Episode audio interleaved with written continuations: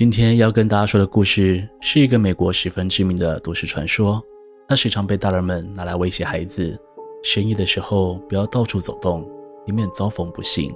网络上也有关于它的众多版本故事，让它成为了万圣节的常见装扮。大家好，我是七哥，今天来和大家聊聊的是美国杀人狂魔恐怖兔人。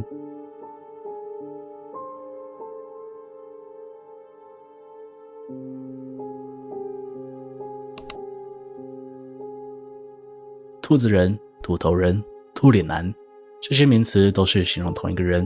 而在这些事件当中，最被广为流传的，就是1906年的孩童试胆事件了。1906年10月31日，那天是美国的万圣节，家家户户都打扮成妖魔鬼怪的样子，在街道上狂欢。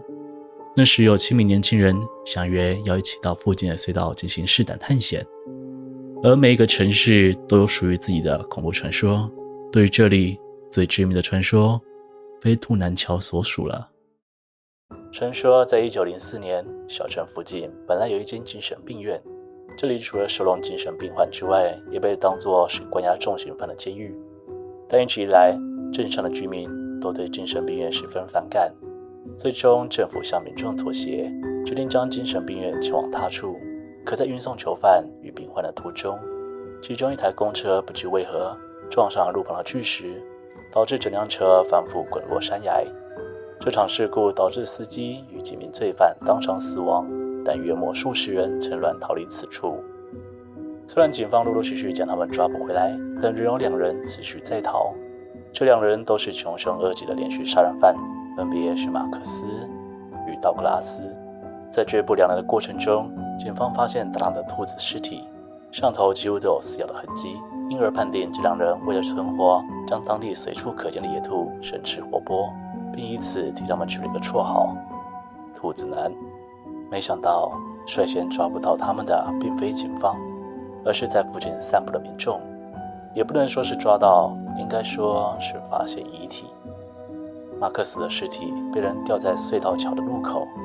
脚下有一团疑似为兔毛的白色软毛，脚上还被人绑上一张纸条：“你们无论如何也没有办法抓不到我，兔子男敬上。”没有人知道两人为什么会内讧，也没有人知道道格拉斯在吊死马克思之后究竟去往哪里。明明依旧能找到兔子的残骸，但始终找不到对方的踪影。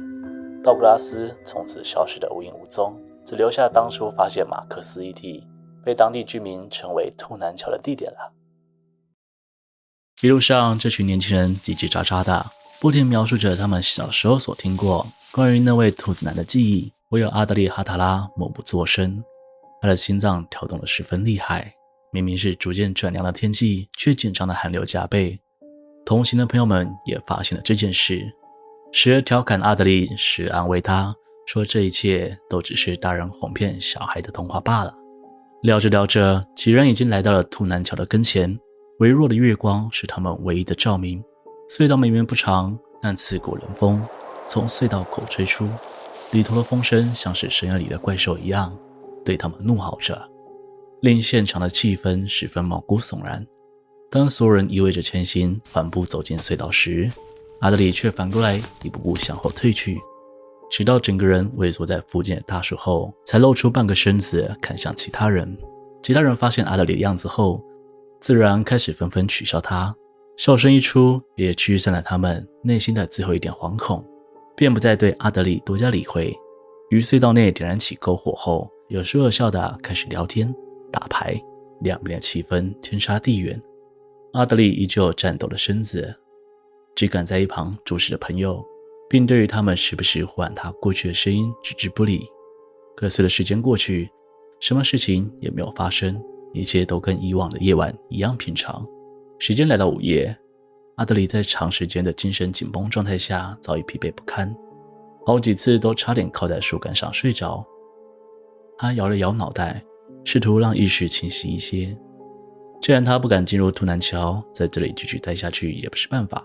他决定和同伙知会一声后先行返家。不料，就在阿德里抬头准备呼喊之际，他在朦胧的月光下看到一个诡异模糊的身影从兔南桥上慢慢走下来。由于夜色昏暗，他没办法看清对方的全貌。对方看上去应该是人类，但头颅的比例却大得夸张，好像有人戴着什么庞大的头套似的。头套上面还有两个长长的、类似兔子耳朵的东西。阿德里再次绷紧全身神经，在兔南桥下看到疑似有兔子耳朵的男人，他知道即将发生些不好的事情，但巨大的恐慌让他几乎说不出话。只能眼睁睁看着兔子男一步步走向隧道口。就在对方踏入隧道之际，篝火的火光照亮了他的身影。兔子男背对着阿德利，所以没有办法看清正面的模样。但阿德利却清楚看见，兔子男手上正拿着一把锐利的斧头。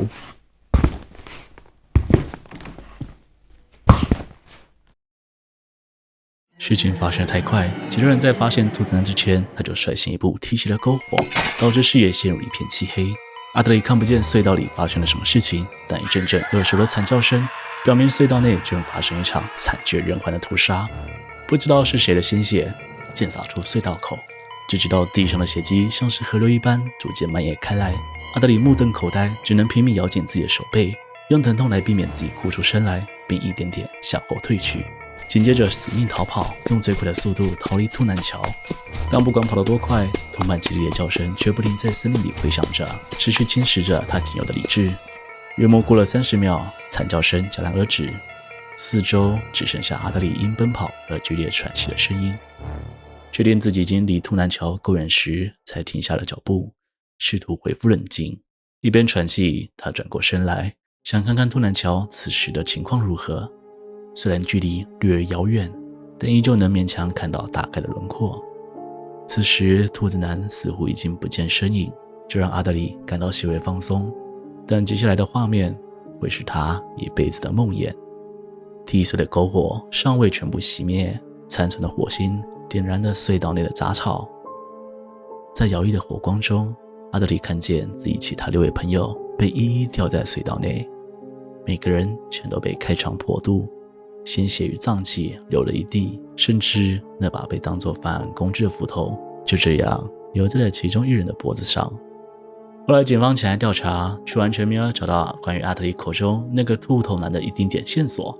在此情况下，阿德里是唯一的目击者，也是唯一在案发现场的人，而他的所有证词又全都不被采信，最终阿德里被起诉谋杀罪，关进了洛顿监狱里。然而，秃头人事件并没有就此结束。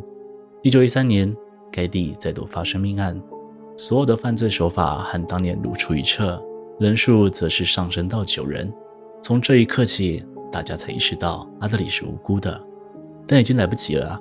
阿德里在监狱里彻底发疯，成了一名精神病患者，直到一九五三年才离世。从此之后，每隔几年的万圣节，这里都会发生类似的虐杀案，所有孩童都被这个故事吓得噩梦连连。各位还喜欢今天的故事吗？在结束之前，西给我来说说那座通南桥的后续好了。